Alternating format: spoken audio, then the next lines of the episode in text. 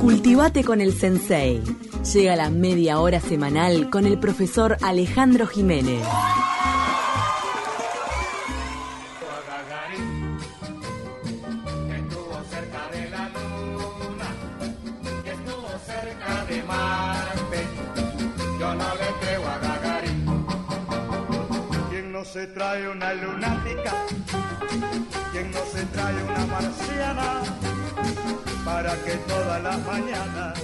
Canción está especial para bailar. Alejandro Jiménez, ¿cómo estás?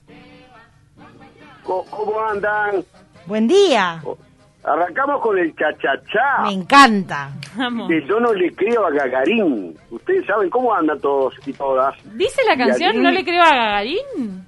Sí, es una canción, es un chachachá del, del año 62, o sea, recién cuando viajó Sí. Gagarín, que la hizo Gastón Pérez, un, un compositor nicaragüense, y acá está cantada por los solistas del Terraza, y que además vamos a ver después, en un rato, que dice, yo le creo a Gagarín, digo, y le creo a Mr. Shepard. ¿Saben quién era Alan Shepard? El astronauta estadounidense que 23 días después de, Gaga- de- que, que lo hizo Gagarín fue al espacio.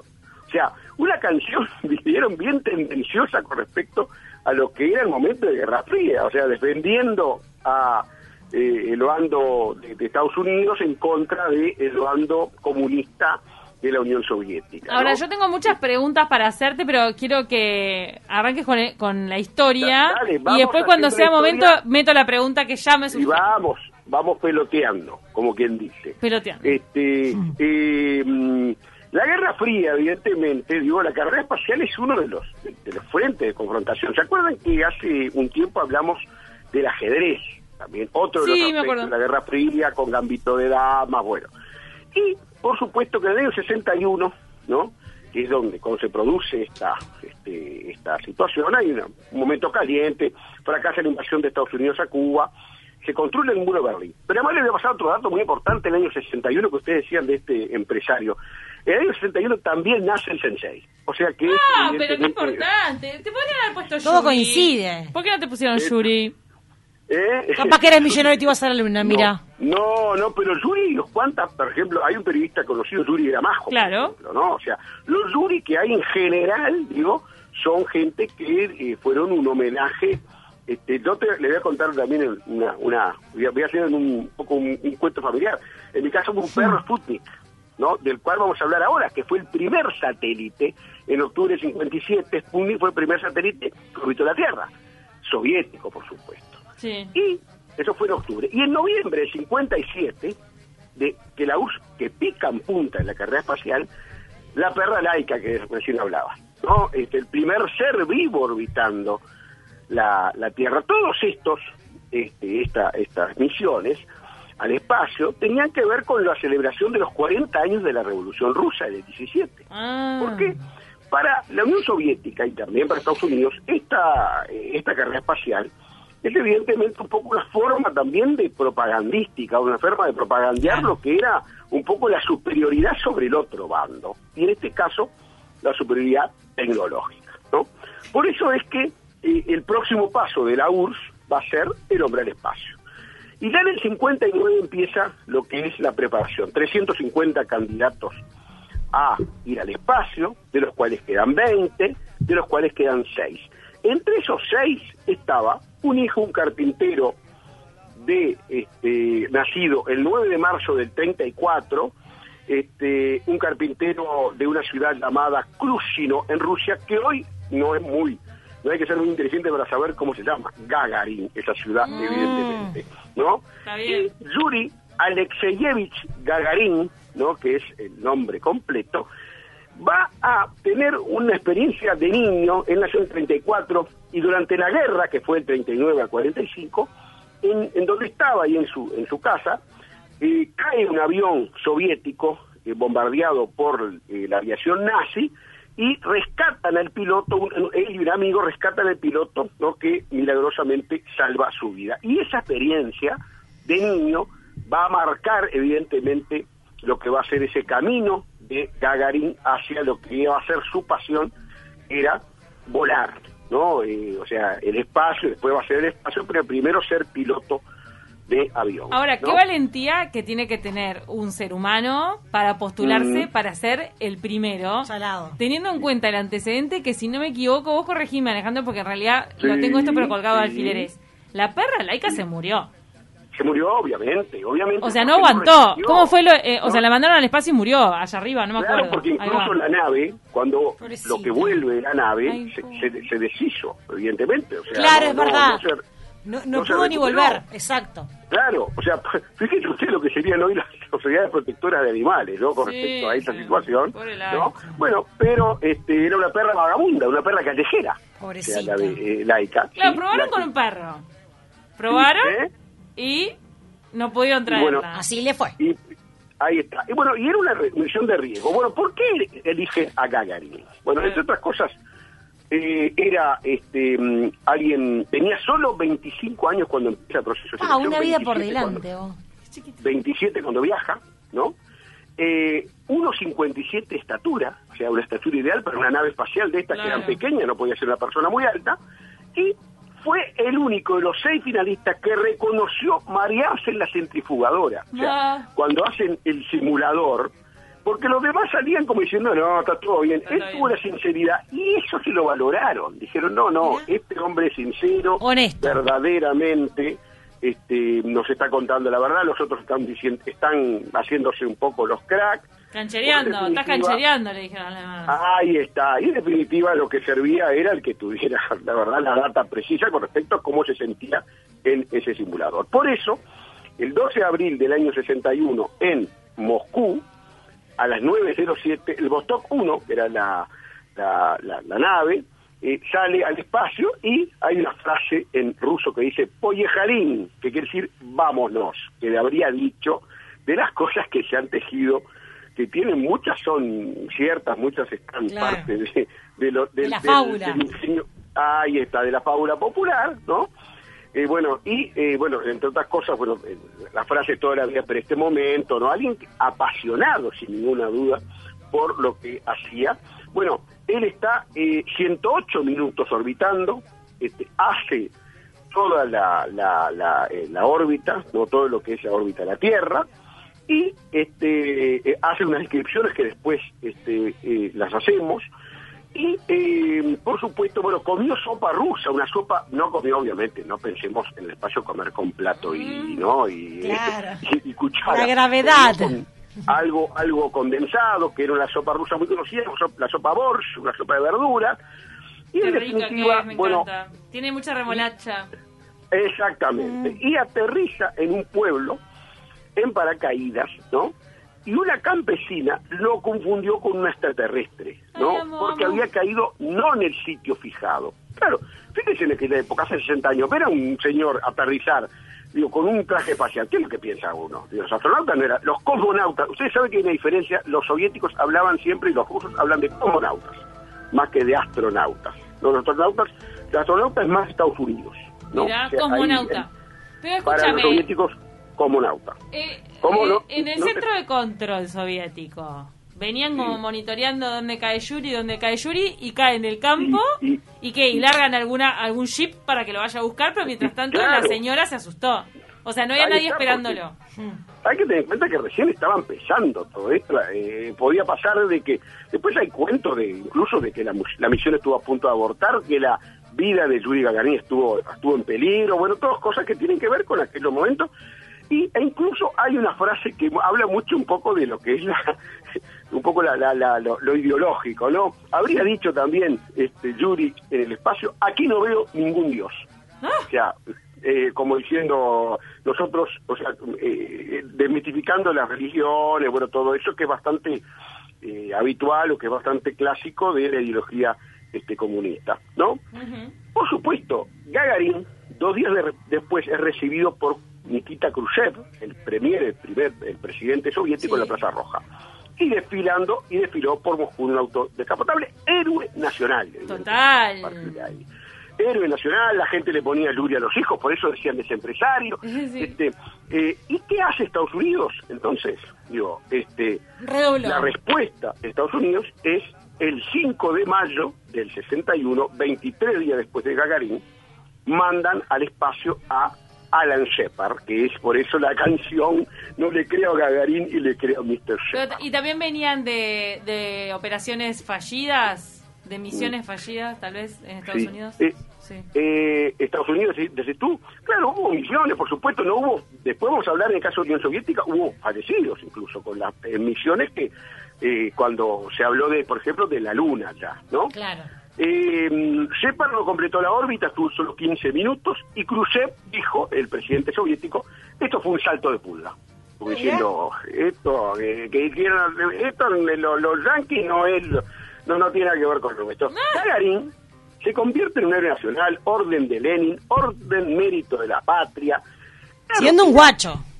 era 25. 27, 27. años, difusión. Esto era una gran difusión para el comunismo y el progreso del comunismo y la carrera tecnológica. Dos años de gira mundial, dos años estuvo por el mundo recorriendo.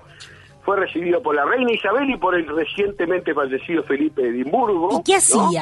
¿Que iba a contar la Eh, experiencia? que que-.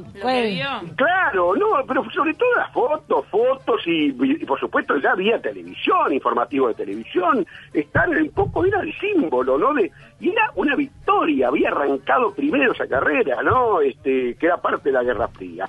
Eh, recibió por Fidel Castro, obviamente, ¿no? Hay Ah, fotos claro. por, en la India por Nerú, o sea, este, era, eh, o sea, durante dos años el hombre fue el embajador y la presencia de Estados Unidos, de la Unión Soviética, por supuesto, en todo el mundo, pero a su vez, como todos, como la gente en general, o sea, todos somos seres humanos y Gagarin también lo era, eh, había cuestionamientos y sobre su vida privada, ¿no? Evidentemente. A ver, a ver, fama- contá, contá chomerío. Tenía fama de jugador, de bebedor y mujeriego, Ay, se separó bueno. de su esposa, tenía dos hijos, gran deportista, jugador de rugby, un deporte que Stalin había defenestrado en la Unión Soviética. Siendo tan debilucho rugby, me lo imaginaba un jockey, no sé. Claro, siendo eh, tan chico. Bueno. Ahí está, pero burgués, o sea, el rugby lo consideraban burgués y este a Gagarin le gustaba, hockey sobre hielo también, tener en cuenta la temperatura de Rusia en casi todo el año. Tengo una pregunta que me la que me quedó pendiente. Dale, sí, sí, vamos arriba. Sí. Eso, eh, la canción con la que arrancamos, que todavía la estamos escuchando de fondo, había gente que Mm. cuestionaba la veracidad del viaje de Yuri al espacio. Estados Unidos lo cuestionó, dijo, Sí. ¿este no fue nada? No, no, ¿O no? Aceptó que era verdad. Sí, yo lo que creo que la canción tiene que ver un poco con, con, con ese anticomunismo, porque la canción decía, por ejemplo, no creo en los satélites. Le creo a Shepard, no le creo a Garín. Era una canción más que nada propagandística en contra, ¿no? O sea, Pero por eso, entonces, reacción. Fue un hecho, fue un hecho y no fue discutido por el otro No, bando. Es- para- Estados Unidos lo acepta, nada. dice, claro, me ganaste esta. Sí. Me ganaste Sí, esta, te la voy a dar. Ah, No, La próxima te la voy a dar. Kennedy- Kennedy, por ejemplo, que era presidente de Estados Unidos, dijera, este, eh, ellos salieron primero y vamos ahora nosotros tenemos que llegar primero a alguna cosa que consiguen y vamos a ver por qué la URSS no lo consigue. Ahora vamos a hablar de eso también en estos minutos que nos quedan. me encanta. Eh, pasa eh, mm, Gagarín a ser un militar de oficinas, dice. Lo mandan a dirigir el programa espacial. ¿Por qué no querían que volara? Ya no vuela más al espacio. ¿Saben por qué? ¿Por qué? Porque querían preservarlo.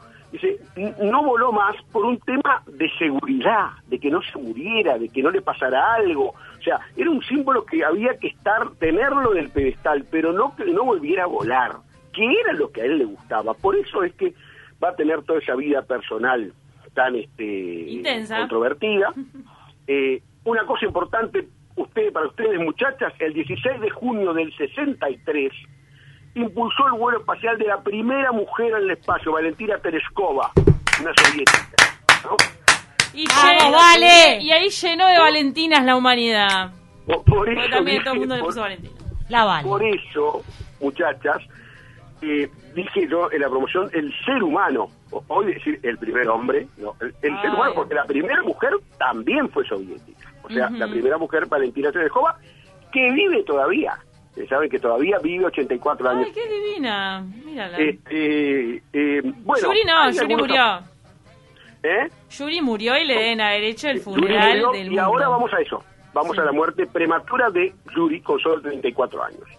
Bueno, eh, en el interín vamos a ver que hay un hombre muy importante en la carrera espacial soviética que es Sergei Sergei Korolev. Korolev era el ingeniero de proyectos del proyecto Soyuz, rival del proyecto Apolo de Estados Unidos. ¿Se acuerdan de Apolo que era Sí. el, de, ir a la- el de la Luna? Bueno, eh, muere ese, ese ingeniero prematuramente en el año 66. La carrera espacial sufre un gran golpe, la- los soviéticos, por supuesto, el proyecto soviético. Y en el 67 hay, hay algo más grave que muere su amigo Vladimir Komarov, que era un cosmonauta, en un ensayo espacial que él mismo había desaco- desaconsejado. Había dicho, no estamos preparados, no hagamos este ensayo. Lo hicieron igual, por razones políticas, y Komarov resulta muerto lo que va a provocar una gran enemistad de Gagarin con el premier soviético que ya había a esa época ya era Leonid Brezhnev, el presidente.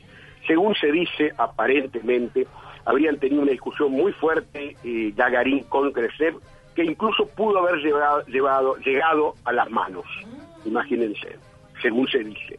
Cosas que por supuesto es muy difícil de comprobar, porque claro, evidentemente había mandado a su amigo a, a- a la- muerte, ¿no? Por razones políticas, según, según decía Gagarin. Por supuesto que, increíblemente, ¿cómo va a morir eh, Yuri Gagarin? Ay, ¿No? Dios, volando, por supuesto. Ah, no puede morir de otra manera. El 27 de marzo del 68, con solo 34 años, se estrella en un avión casa. Ay, no. Este, se- según se, se habla también allí, varias teorías, la teoría de al- exceso de alcohol, o sea, borracho. Eh, mm, ¿Había eh, tomado? un- no, teorías, evidentemente. Un Ah. sabotaje por el enojo con Brezhnev habría, o sea, la KGB siempre se dijo, pero nunca se comprobó. Lo más, el informe técnico dice que intentó esquivar un choque con un avión supersónico que estaba siendo probado y que en ese en esa maniobra es que el avión se precipita a tierra y muere él y muere el copiloto. O sea, evidentemente, 34 años de una vida vivida intensamente, como fue la de, la de, la de Gagarin, ¿no? Y que evidentemente nos lleva a eh, un poco el final. Y es, ¿dónde está Gagarin en Montevideo? ¿Dónde lo buscamos? ¿Dónde? A Yo le voy ver. a dar dos pistas. A ver. ¿no? En el año 98 se instaura, se instala un, bu- un busto en la plazoleta que se llama el Espacio Libre Yuri Gagarin, donde estuve ayer filmando un reel.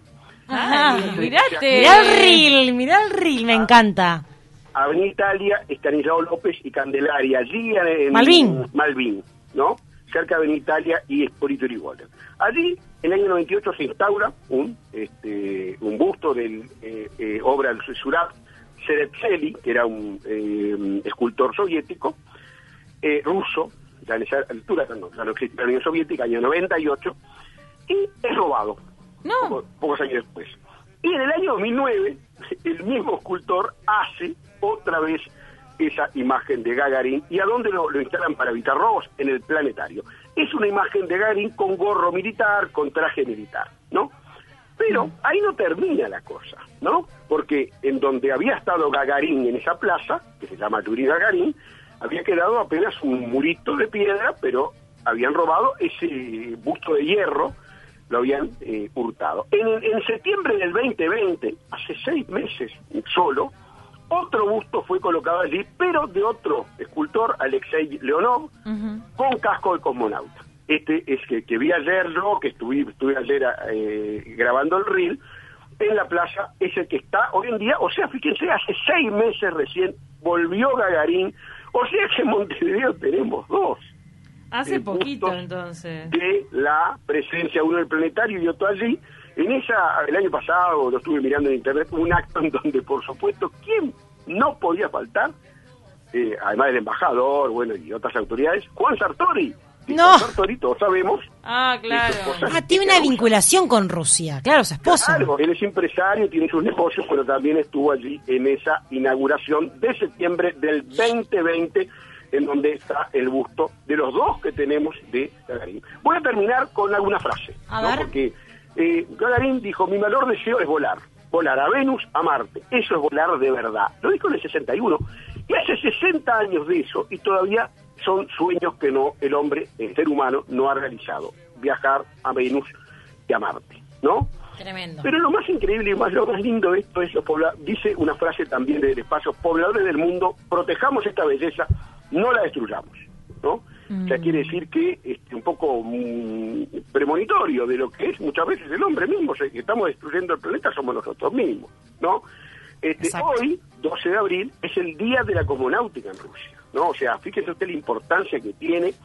Este, hubo- eh, escuché que hubo un vuelo conjunto Estados Unidos-Rusia también por estos días. al Ah, mirá. ¿No? Sí, eh, y Gagarin sigue presente. Y tal es así que los astronautas del Apolo 11, Armstrong y Aldrin, que bajaron en la, en- en- en la Luna, dejaron una medalla en homenaje a Gagarin en la Luna, conjuntamente con otros eh, aspectos.